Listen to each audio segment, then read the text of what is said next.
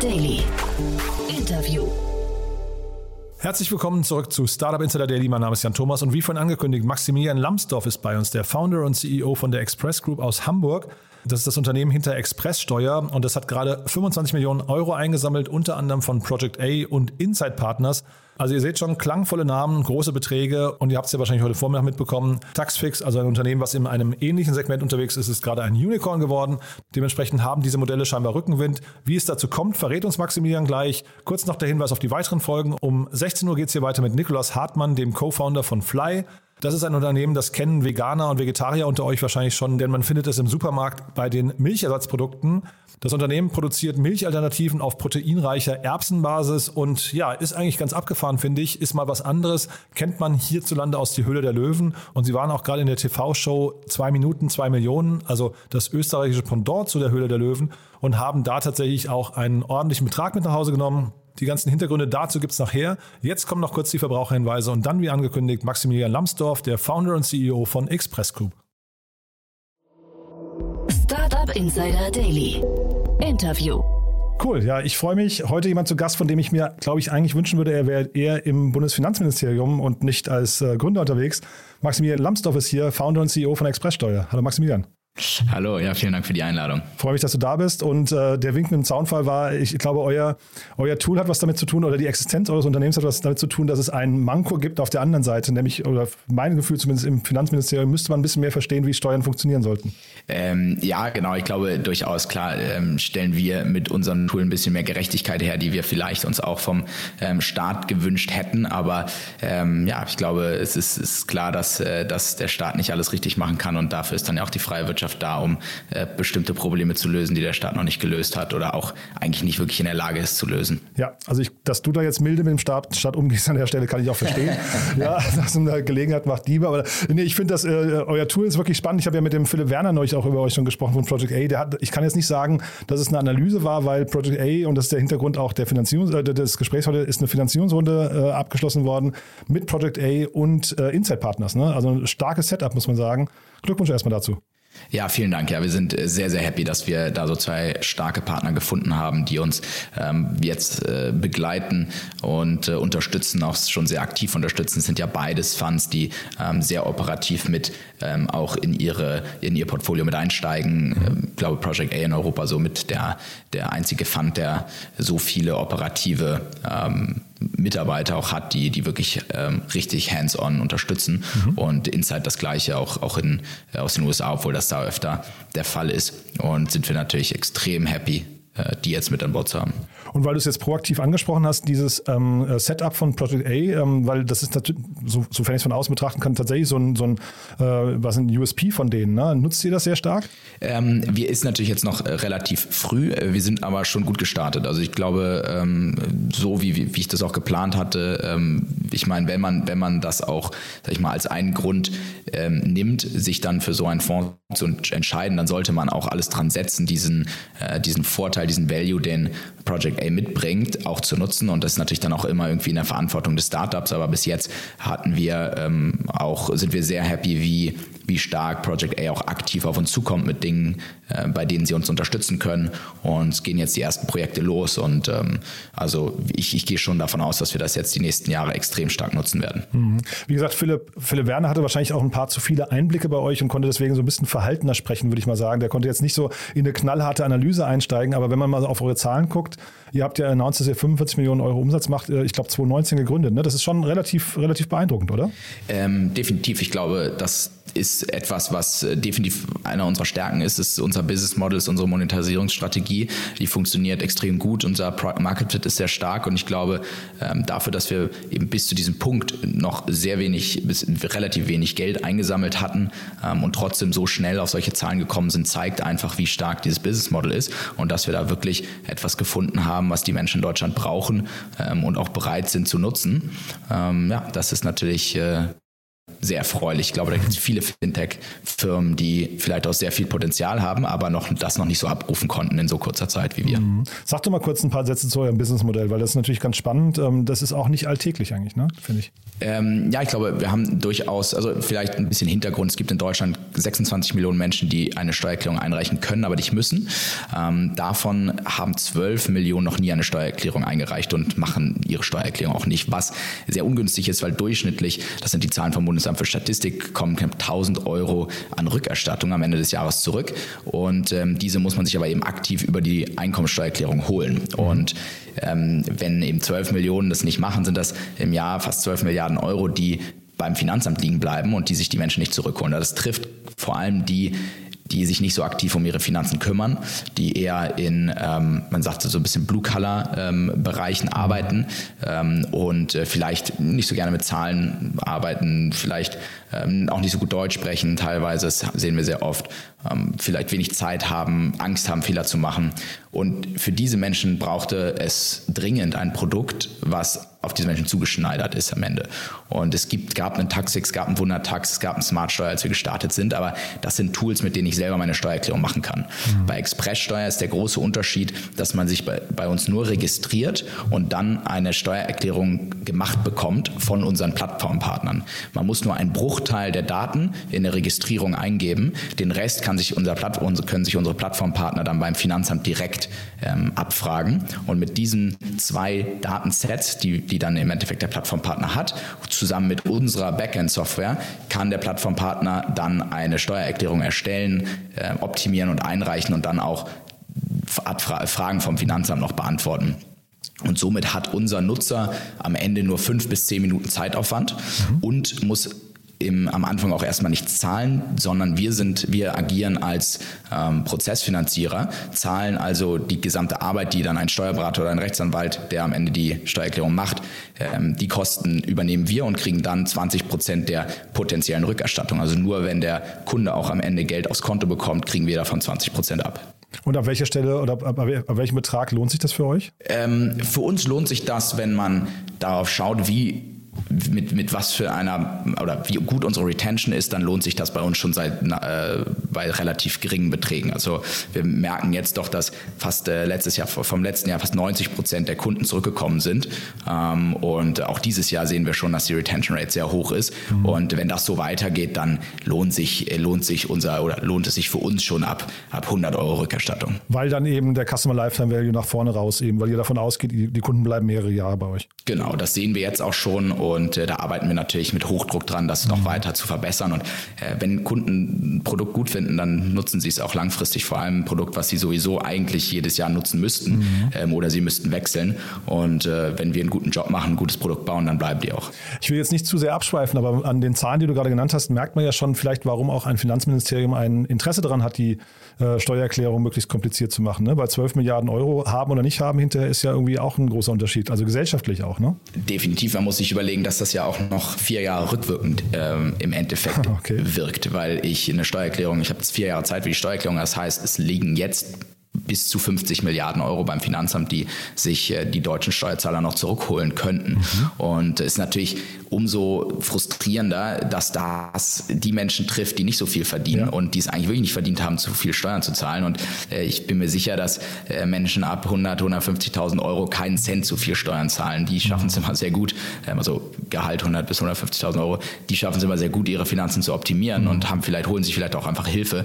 Aber die, die 25, 30, 40.000 Euro verdienen, ähm, sind dann oft einfach ja, ähm, nicht so äh, darauf vorbereitet, ähm, sich, sich da so aktiv drum zu kümmern. Und dann ähm, zahlen die einfach zu viel Steuern. Und das ist natürlich besonders unfair. Ähm, aber das Finanzamt hat auch nicht, kann nicht wirklich ein Interesse daran haben, das zu lösen.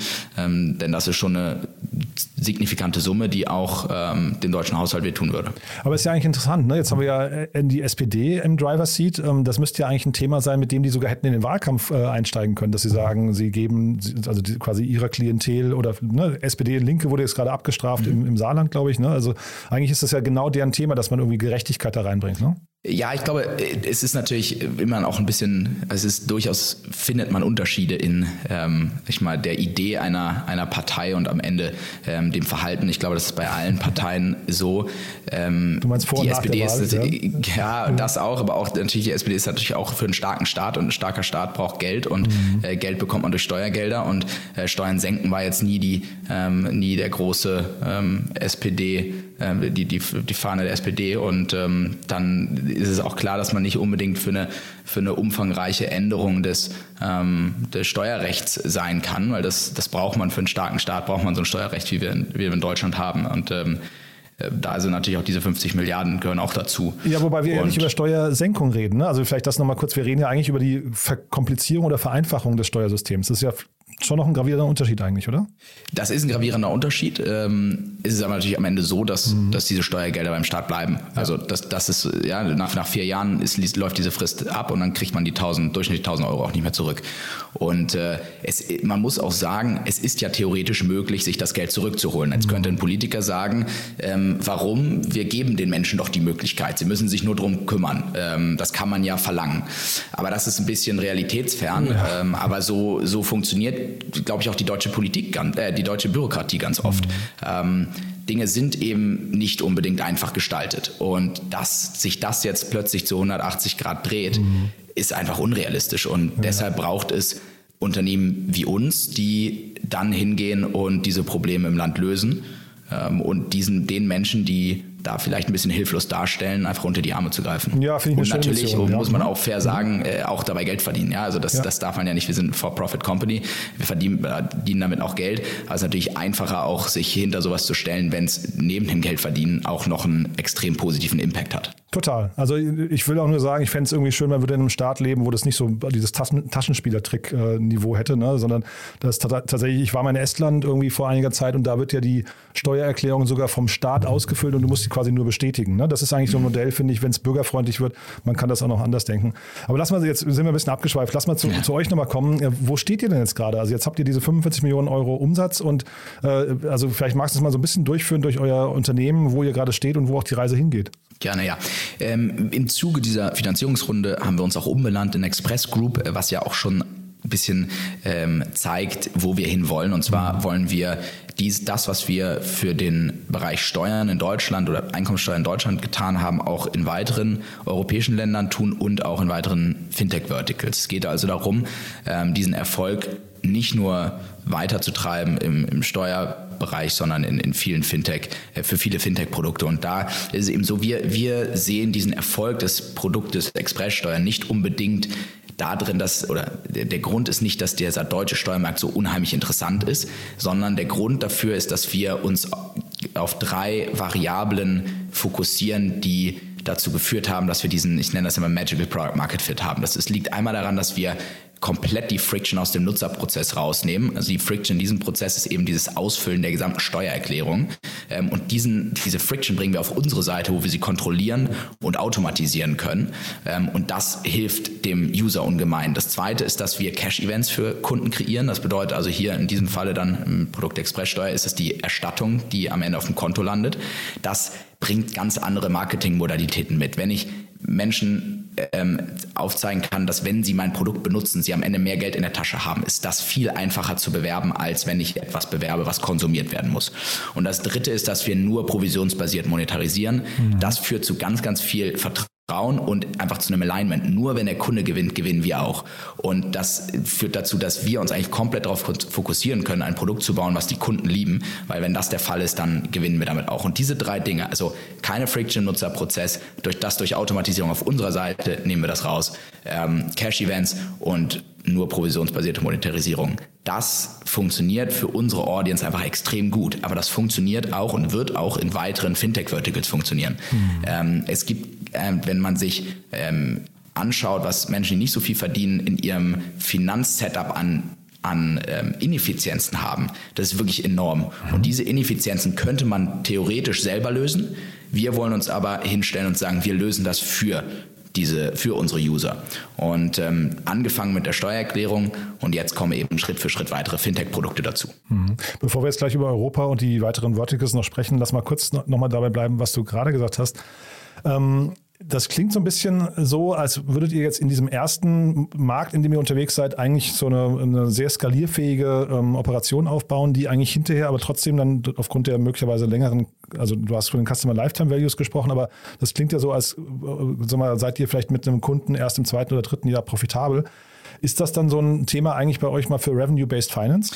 Ähm, das, also die Annahme stimmt so nicht. Wir sind ähm, sehr, sehr schnell mit unseren Kunden oder mit einem Neukunden profitabel so, und zwar okay. schon innerhalb der ersten paar Monate. Ach, okay. ähm, es schwankt so ein bisschen, weil wir ähm, weil es der auch damit zu tun hat, wann ein Nutzer die erst die Erstattung zum ersten Mal wiederbekommt. Und wenn das Finanzamt zum Beispiel über den über das Neujahr ein bisschen langsamer arbeitet, dann dauert es auch ein bisschen länger, bis der zweite Fall des Kunden äh, reinkommt. Aber das Schöne ist ja, dass wir eine Audience haben, die noch nie eine Steuererklärung gemacht hat und viele von denen können noch vier Steuererklärungen nach, äh, nachträglich mhm. einreichen. Und äh, wir sehen, dass Kunden bei uns innerhalb von ein paar Wochen ähm, beziehungsweise Monaten schon über zwei Steuererklärungen im System haben. Und wenn das der Fall ist, ist der Kunde schon profitabel. Ähm, das führt also dazu, dass wir eben nicht ein oder zwei Jahre warten müssen, bis der, bis der Return on Ad Spend positiv ist, beziehungsweise der Kunde profitabel ist, ähm, sondern nur ein paar, äh, zwei bis drei Monate. Zumal ich ja gehört habe, euer Adspend ist, also zumindest klang das so durch, ist wahrscheinlich relativ gering, weil ihr viel auf TikTok macht. Ne? Ich glaube, TikTok ist ja noch ein sehr äh, sag mal, kostengünstiger Akquisitionskanal, oder?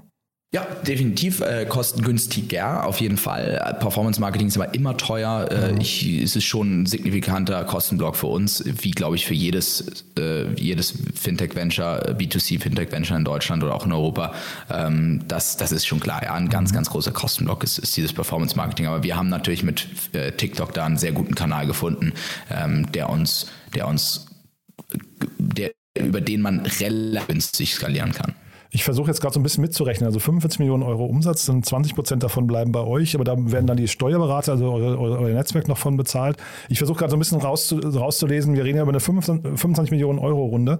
Ähm, warum überhaupt diese Runde jetzt? Also das klingt ja fast so, als müsstet ihr so irgendwo fast im Bereich der Profitabilität sein. Oder geht es jetzt da tatsächlich um Expansion und neue Produkte? Wir waren vor der Runde äh, profitabel. Ach ja, ähm, das, das haben wir auch offiziell äh, schon ja, Januar, Februar ist, ist, haben wir, waren wir profitabel.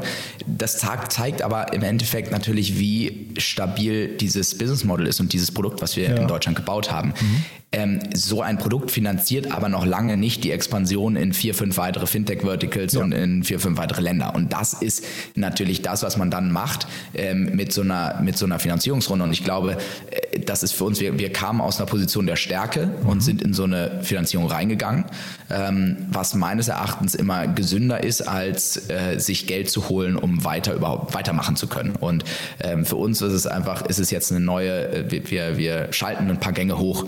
Äh, das ist so ein bisschen, wir, wir könnten, hätten auch im zweiten Gang, äh, wären wir sehr weit gekommen. Ja?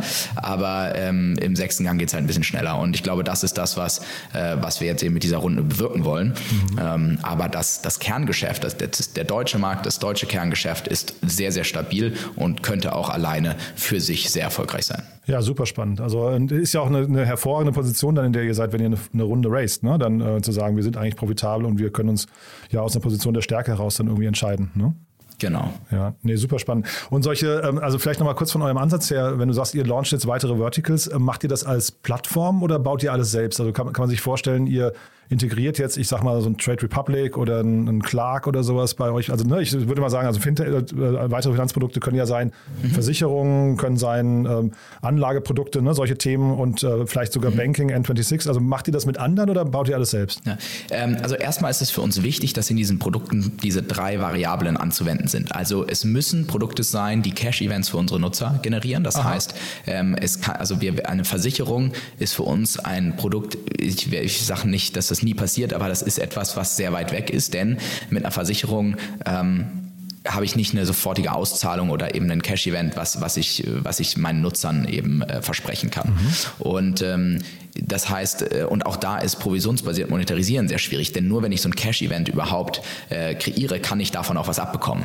Mhm. Ähm, und, äh, und deshalb, ja, ist das, äh, ist das eher mal nicht so ein, nicht so ein Thema für uns. Wir reden aber jetzt ähm, nicht über ähm, Wetten, ne?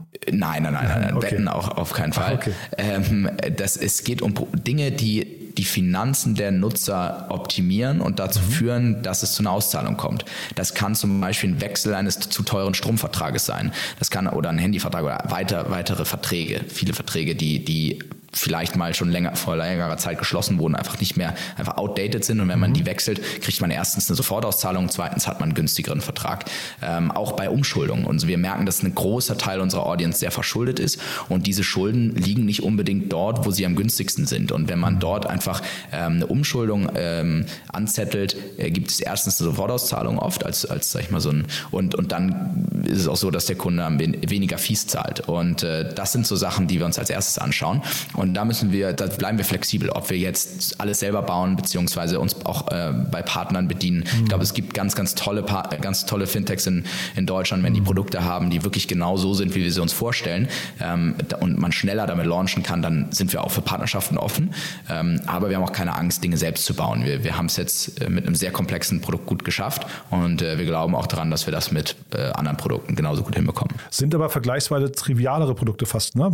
Ja. Wechsel von Verträgen, Steuerschuldung und sowas klingt nicht so komplex wie eine Steuererklärung. Aber auch hier ist natürlich wieder unser Ansatz, die Friction rauszunehmen, Aha. führt auch dazu, dass der Produktansatz komplexer wird. Ähm, okay. Ich kann natürlich Menschen die Möglichkeit geben, ihren Vertrag selber zu wechseln, aber das will ich nicht. Ich will, dass Menschen mich beauftragen können, beziehungsweise Express Group beauftragen können, am besten mit einer Vollmacht, ähm, dann diesen gesamten Hassel, der mit so einem Vertragswechsel einhergeht, zu übernehmen. Mhm. Und, äh, und nur dann haben wir auch verdient, äh, haben wir es verdient, einen Teil davon, von diesem, von diesem Cash-Event, das wir dann kreieren, was abzubekommen, äh, davon was abzubekommen. Und äh, das, das ist halt, das macht natürlich das Produkt komplexer und das macht auch immer ähm, also unser große, unser fast 98 Prozent unseres Codes ist ja nicht die Applikation, die der Kunde sieht, sondern mhm. das Backend-System, was die Arbeit der Plattformpartner automatisiert. Und das Gleiche werden wir in allen anderen Produkten auch haben, wo es darum geht, ähm, mit Automatisierung, viel AI und, und Machine Learning dann Prozesse so simpel zu gestalten, dass sie so günstig werden, dass wir das eben unseren Kunden auch anbieten können. Mhm. Ja, genau. finde ich, finde ich äh, wirklich total plausibel und auch spannend. Ja. Äh, vielleicht nochmal ganz kurz, ich, als du gerade erzählt hast, ich habe überlegt, das Thema Sprachbarrieren, ist das für euch wichtig? Also müsst ihr eigentlich, ich kenne euer Produkt jetzt nicht von innen, aber müsst ihr eigentlich sofort, weil du vorhin den Blue Collar gesagt hast und dann irgendwie mhm. vielleicht ein bisschen bildungsfern, äh, das klingt ja so ein bisschen vielleicht nach Migranten oder ich weiß nicht, zumindest äh, ja, vielleicht in der zweiten, dritten Generation, äh, wo dann trotzdem Deutsch vielleicht noch nicht ganz perfekt ist. Müsst ihr, was ich, Türkisch oder irgendwelche arabischen Sprachversionen jetzt schon anbieten? Äh, bieten wir schon an. Die Applikation selber ist in zehn Sprachen verfügbar. Ach ja, okay. Und ähm, arbeiten jetzt auch gerade, dass die ganzen Landingpages auch in diesen ganzen Sprachen verfügbar mhm. sind, damit die Menschen sich auch besser informieren können. Aber es ist natürlich klar, in Deutschland, wir sind, wir sind ein Land, was darauf angewiesen ist, dass dass, ähm, ähm, dass wir unterstützt werden von, von Menschen, die hierher ziehen. Mhm. Und da kann man nicht immer erwarten, dass die ähm, sofort perfekt äh, die deutsche Sprache beherrschen. Und ähm, für uns ist das kein zu großer Aufwand, dann diese, diese Produkte, die wir bauen, auch in unterschiedlichen Sprachen anzuwenden. Und wenn man damit Menschen und Menschen hilft und unterstützt mhm. und ihnen vielleicht auch, die sich dann sicherer fühlen ähm, mhm. und, ähm, und kann nicht und so ein bisschen diese Angst zu nehmen, dass man vielleicht was falsch verstanden hat und, und hier irgendwie am Ende ja, in eine Falle tappt und viel Geld zahlen muss, dass das äh, deshalb versuchen wir so viele Sprachen wie irgendwie möglich anzubieten und auch in unserem Support. Ähm, die Express Group beziehungsweise jetzt das Produkt Expresssteuer ist immer sehr gut zu erreichen. Ähm, wir achten darauf, dass man, dass man auch mit, mit ähm, Representatives am Telefon sprechen kann. Mhm. Und äh, da haben wir, glaube ich, 13 Sprachen the äh, theoretisch, Echt, ähm, ja? die, die wir jetzt schon abdecken. Ja. Euer Team ist so um die 100 Mitarbeiter, ne? An der, genau, an der Vision Express Steuer arbeiten momentan 100 Leute, wobei nicht alle bei uns in der GmbH selber angestellt sind, sondern mhm. auch bei unseren Plattformpartnern, mit denen wir sehr eng zusammenarbeiten. Aber ähm, es fühlen sich eigentlich dann auch alle 100 als Expressis. okay, Expressis. Okay, und äh, ich wollte noch fragen zu dem Multilingualen, ist das im Marketing kompliziert? Ich kenne sowas offen gestanden nicht. Also findet man, kann man auf TikTok oder so tatsächlich äh, sprach, sprachdediziert auf Leute zugehen? Ja, wir haben, äh, wir haben ja gerade jetzt, glaube ich, äh, rumänische, polnische, türkische Ads laufen, Ach wenn ja, ich mich nicht irre. Okay. Ähm, also wir haben verschiedene Sprachen, die laufen. Mhm. Auch bei Facebook haben wir Posts beziehungsweise Ads, die ähm, in verschiedenen Sprachen laufen. Mhm. Und äh, ja, wir wollen einfach zeigen, dass wir für jeden da sind und äh, auch jeden unterstützen. Mhm. Und ähm, ich glaube, eine Sprache heutzutage ist ja auch viel automatisch übersetzbar. Mhm. Es gibt viele Tools, die einem da helfen. Und dann sollte man das auch tun, wenn man das kann. Total cool. Äh, du, dann wollte ich noch mal ganz kurz wegen Inside Partners, also noch ein kurzer Sprung mhm. zu eurer Runde. Inside Partners ist ja tatsächlich, das ist ja so echt eine starke Brand, finde ich. Ne? Ähm, ja. Äh, wie wie kam es A dazu? Weil es ist eine relativ frühe Runde für die, habe ich, glaube ich, das Gefühl. Ne? Ich bin jetzt nicht ganz ja. sicher, kannst du vielleicht noch mal kommentieren. Und klingt das schon so durch, dass ihr nach Amerika müsst oder warum habt ihr euch für ein US-VC äh, VC entschieden?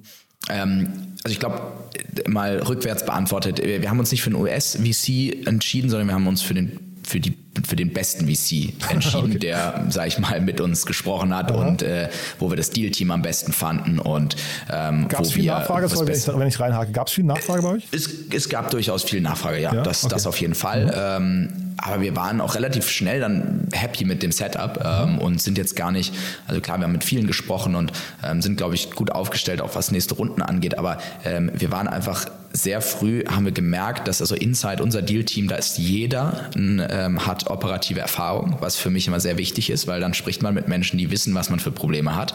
Das sind jetzt nicht alles irgendwie ehemalige Gründer, ähm, unser, unser Partner ist es, ähm, äh, Teddy Waddy hat auch sehr erfolgreich gegründet, aber die anderen, ähm, auch das, also das gesamte Deal-Team, auch der Brad, der bei uns jetzt im Board sitzt, ähm, die haben, die wissen wirklich, wie Startup funktioniert und die haben auch selber schon schwitzen müssen ähm, mhm. und, und selber hands-on ja, in, in Startups gearbeitet und das war für mich sehr, sehr wichtig. Und dann ähm, geht es natürlich auch um die Brand, es geht aber weniger dann um die USA. Aber es ist nun mal so, dass die wirklich guten VCs, die sitzen nun mal in den USA. Mhm. Und äh, dann ja, haben wir uns natürlich, also wie, und dann deine zweite Frage, wie kam es dazu? Ich bin mit Insight schon relativ lange in, in Gesprächen gewesen und zwar eher so auf Analyst-Level einfach, die haben sich immer mal wieder informiert darüber, wie es läuft. Mhm. Und dann hatten sie sich direkt kurz vor der Runde nochmal informiert, hatten mich einfach angeschrieben, ähm, die, die Wallace hat mich angeschrieben und gefragt, wie, wie läuft es bei euch und was, was, was ist so los? Und dann habe ich einfach die neuen Zahlen ähm, rübergeschickt und gesagt, dass wir jetzt uns doch überlegen, eine Runde zu machen und dann ging alles ganz schnell.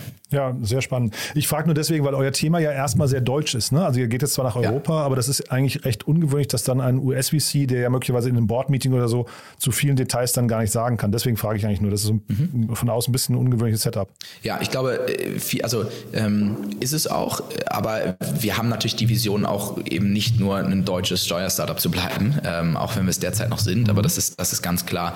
Ähm, wir bewegen uns jetzt Richtung Fintech und international und ähm, das war von Inside auch von Anfang an klar. Und ich glaube, am Ende, klar ist das, ist das nicht das, wo die, wonach die jetzt aktiv suchen. Aber wenn man sich einfach unsere Zahlen anguckt, dann ähm, ist das eben für jeden spannend.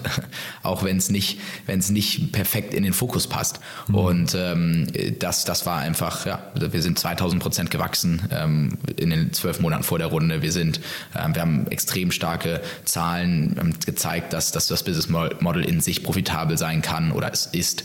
Und äh, all diese Dinge äh, interessieren natürlich einen Venture Capital Fonds. Total. Und in der Runde davor, oder ich weiß gar nicht, ob es eine richtige Runde war, da habt ihr relativ viele Business Angels an Bord genommen. Ne? Ähm, vielleicht kannst sehr du da, viele, ja. Ja, ja, habe ich gesehen. Euer Cap Table ist wirklich, der ist sehr breit. Ne? Äh, kannst du dazu noch mal was sagen? Also wie sucht man seine Business Angels aus?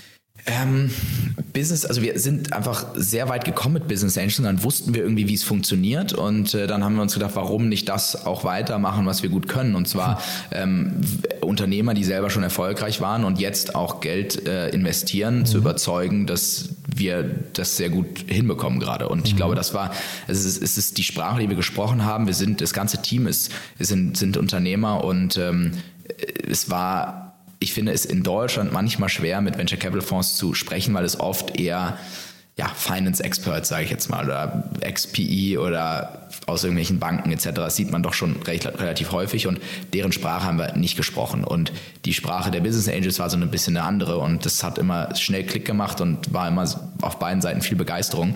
Und Plötzlich hatten wir, ja, wie du schon sagtest, diese, äh, den höheren zweistelligen Betrag an Business Angels mit im, im am Cap Table. Aber es funktioniert sehr gut. Äh, die benehmen sich alle sehr gut und äh, wir benehmen uns auch gegenüber äh, denen, was Reporting etc. angeht und haben eine super, ähm, super Relationship zu allen. Äh, und dann kann das auch eine Superpower sein, weil da hast du natürlich ein brutal breites Netzwerk mhm. und ganz, ganz viel Expertise ähm, und Menschen, die wollen, dass es dir gut geht oder dass es dem Unternehmen gut geht und mhm. dann auch mal sich die Zeit nehmen, dich zu unterstützen. Und wenn man das richtig einsetzt, ist das sehr wertvoll. Super. Nee, auch total nachvollziehbar. Dann sind wir mit meinen Fragen eigentlich durch. Vielleicht noch kurz der, der Aufruf in einer Sache. Du hast mir gesagt, ihr sucht Mitarbeiter noch, ne?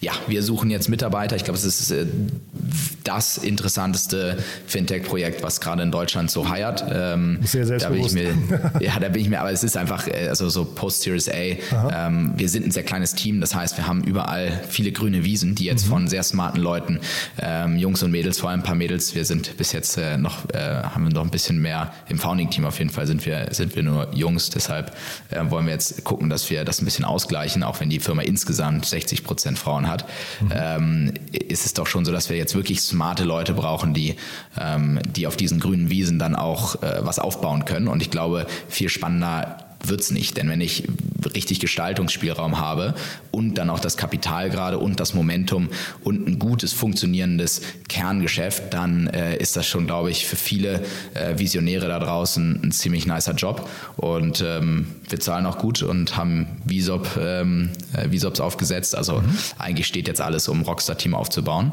Und darauf konzentrieren wir uns gerade. Also wer zuhört und Lust hat, äh, uns zu unterstützen und in einem Fintech zu arbeiten, was auch noch echt einen Impact hat, ähm, der soll sich am besten bei uns melden oder bei mir über LinkedIn. Genau. Startup Insider Daily. One more thing. Präsentiert von Sestrify. Zeit- und kostensparendes Management eurer SaaS-Tools. Maximilian, ganz, ganz großartig, muss ich sagen. Dann als letzte Frage, wie immer, wir haben eine Kooperation mit Zestrify und bitten jeden unserer Gäste nochmal einen Tooltip, ein Lieblingstool vorzustellen. Und da bin ich gespannt, was du mitgebracht hast. Ja, ihr habt, wurden ja schon sehr, sehr viele Tools vorgeschlagen. Ich habe aber eins fehlte mir auf der Liste und zwar ähm, ist das ähm, Google Data Studio. Der Grund ist, dass wir das von Anfang an nutzen, um alles transparent darzustellen, was wir an Daten haben. Und damit hat das ganze Team extrem gut gelernt, was BI überhaupt bedeutet. Und ähm, jeder versteht, wie wichtig das ist. Ähm, was eigentlich dazu geführt hat, dass wir sehr datengetriebene Entscheidungen treffen. Und ich glaube, ein ganz großer Faktor war, dass wir von Anfang an Data Studio benutzt haben, weil da kann dann auch äh, man kann sich vielleicht irgendwie eine lange Excel-Liste gut angucken, äh, wenn man, wenn man so ein Datentyp ist, aber dann ist, sind solche Charts sind schon für die meisten doch noch mal ein bisschen besser zu verstehen. Mhm. Ähm, und, und das ermöglicht einem Google Data Studio sehr, sehr gut. Da braucht man keinen Entwickler, der sich daran setzt und die Daten visualisiert, sondern das kann auch jemand, der einfach vielleicht mit Excel ganz gut umgehen kann. Und ähm, das war extrem hilfreich. Und jetzt sind wir eine sehr datengetriebene Company, ähm, haben schon, ich glaube, wir sind jetzt 60, 70 ähm, äh, Data Studio Boards haben wir jetzt schon mhm. ähm, und die sagen eigentlich alles aus, was wir über unser Business wissen müssen. Ähm, und jetzt kommt die große BI-Offensive, um nochmal alles nochmal perfekt zu machen und zu schleifen. Aber dadurch haben wir schon mal eine sehr gute Grundlage, ähm, was extrem wertvoll ist. Das Segment One More Thing wurde präsentiert von Sastrify, der smarten Lösung für die Verwaltung und den Einkauf eurer Softwareverträge. Erhaltet jetzt eine kostenlose Analyse eurer SaaS-Tools und alle weiteren Informationen unter www.sastrify.com/insider. Maximilian, hat mir großen Spaß gemacht. Danke, dass du da warst. Äh, Glückwunsch nochmal zu der Runde. Klingt wirklich toll. Und dann bin ich gespannt, was es als nächstes bei euch gibt. Wenn es Updates gibt, sag gerne Bescheid, dann machen wir ein Follow-up, ja? Vielen Dank, mache ich auf jeden Fall. Vielen Dank für die, äh, für die Einladung. Startup Insider Daily, der tägliche Nachrichtenpodcast der deutschen Startup-Szene. So, das war Maximilian Lambsdorff, Founder und CEO von Express Group. Ja, ein spannendes Unternehmen, finde ich. Äh, hat mir großen Spaß gemacht. Wenn euch gefällt, was wir hier tun, wie immer die Bitte empfehlt uns doch gerne weiter. Wir freuen uns immer über neue Hörerinnen und Hörer. Vielleicht kennt ihr ja sogar jemanden, der Expresssteuer mal testen sollte, der vielleicht im Privaten immer darüber stöhnt, dass die Steuererklärungen so kompliziert sind. Dann auf jeden Fall das ein ziemlich guter Hörtipp, würde ich sagen. Nicht minder spannend ist es nachher um 16 Uhr mit Nikolas Hartmann, dem Co-Founder von Fly, habe ich von erzählt. Milchalternativen auf proteinreicher Erbsenbasis. Und dann wollte ich nicht vergessen zu erwähnen, wir haben ja auch morgen ein tolles Programm für euch. Zum einen Startup Insider Media Talk. Ihr kennt das schon, wir stellen die wichtigsten Podcasterinnen und Podcaster vor, die man kennen sollte als Jungunternehmer, als Startup oder als Gründungsinteressierter. Und morgen zu Gast ist Lisa Centeno. Sie hat einen Podcast, der nennt sich Business Basics und genau das ist auch das Programm. Sie versucht Basiswissen zum Gründen und zur Selbstentfaltung im Business zu vermitteln. Ich fand es ein super cooles Gespräch. Ich selbst kannte den Podcast vorher nicht, aber er hat viele Fans bei uns und es war ein richtig cooles Gespräch. Also ist mir eigentlich das Herz aufgegangen, muss ich sagen. Kann ich euch wirklich nur empfehlen, da mal reinzuhören. Vor allem, vor allem hat mir Lisa erzählt, der Podcast richtet sich primär an weibliche Hörerinnen, die sich mit Business auseinandersetzen möchten, die da was lernen möchten. Von daher, ja, vielleicht einfach mal weiterempfehlen oder reinhören natürlich. Morgen Nachmittag haben wir da mal wieder zehn Gäste zusammengeschnitten mit ihren Lieblingstools. Eine sehr flockige Sendung. Ihr kennt das schon. Startup Insider One More Thing, unsere Kooperation mit Sestrify. Und da haben wir eben wieder mal zehn tolle Tools für euch. Lohnt sich immer, man lernt immer was. Falls ihr mal das ein oder andere Gespräch verpasst haben solltet, hier also eine Art Best-of. Und dann am Sonntag Startup Insider Read Only, unser Bücherpodcast mit Annalena Kümpel. Und dieses Mal zu Gast ist Ronja von Wurm Seibel. Sie hat ein Buch geschrieben, wie wir die Welt sehen, was negative Nachrichten mit unserem Denken machen und wie wir uns davon befreien. Ja, und auch das ist sicherlich spannend. Der gesunde Umgang mit Nachrichten ist natürlich etwas, was uns allen dabei helfen könnte, die Welt richtig zu verstehen und richtig zu interpretieren. Ja, das also das Gespräch am Sonntag. Dementsprechend ein tolles Programm. Ich hoffe, ihr schaltet wieder rein. Ich würde mich freuen, wenn wir es wieder hören. Bis dahin euch erstmal einen wunderschönen Tag und ja, bis nachher oder bis morgen. Ciao, ciao.